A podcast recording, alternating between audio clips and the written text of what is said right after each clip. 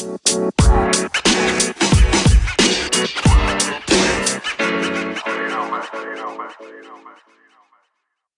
le rendez-vous hebdo pour vous aider à mieux gérer votre argent et améliorer votre pouvoir d'achat. Bienvenue sur le podcast du site www.paef.live.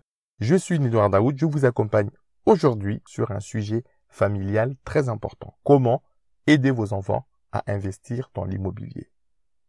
Est-ce que aider vos enfants à investir fait de vous un parent gâteau Est-ce que c'est s'immiscer dans leur vie perso? Toutes ces questions sont légitimes et voyons pourquoi Vous êtes nombreux à financer les études de vos enfants ou à les aider à trouver un travail. Certes, c'est louable comme démarche, une formidable preuve d'amour, mais oh combien de parents pensent que le job est fini.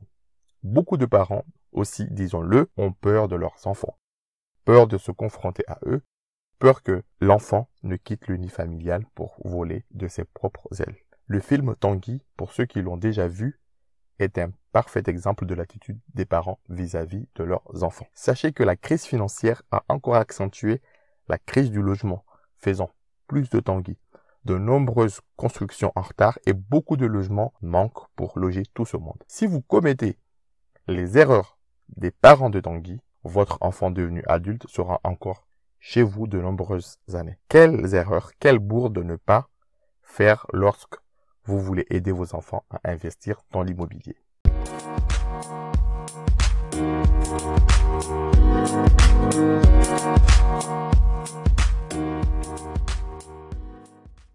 Sous-estimez votre expérience ou surestimez vos capacités de marché de l'immobilier. Le marché bouge, ça nécessite une connaissance actualisée tant sur les prix, les conditions des banques, le profil de l'emprunteur. Manquez de préparation au projet, c'est-à-dire acheter un bien immobilier, ce n'est pas un achat impulsif. Quel est votre niveau de préparation? Quel est celui de votre enfant? Troisième erreur, considérez Google comme votre partenaire financier. Bien sûr qu'Internet fournit de nombreuses informations comme les taux appliqués, les villes où acheter, les annonces immobilières, de très nombreuses informations qui donnent tout et son contraire. Comment allez-vous faire le tri? Comment, dans cette jungle, comptez-vous aider vos enfants? Quel piège éviter? Quelles sont les vraies fausses informations? Je récapitule. Les trois erreurs à ne pas commettre, c'est sous-estimer ou surestimer vos connaissances et expériences sur le marché de l'immobilier, l'impréparation au projet, euh, qu'il s'agit de vous ou de votre enfant, et boire comme parole d'évangile tout ce que vous lisez sur Internet ou tout ce que disent vos enfants de peur de les heurter.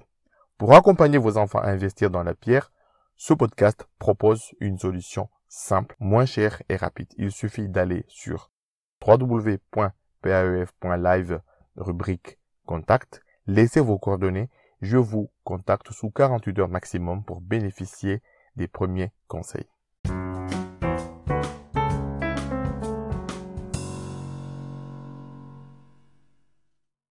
Pour découvrir d'autres sujets, je mets à disposition gratuitement sur le site du podcast www.pf.live et sur les réseaux sociaux du podcast, YouTube, Spotify, iTunes, Facebook et Google Podcast, d'autres épisodes, d'autres sujets. N'hésitez pas à vous y abonner et n'hésitez pas surtout à en parler autour de vous. À très bientôt pour répondre à vos questions.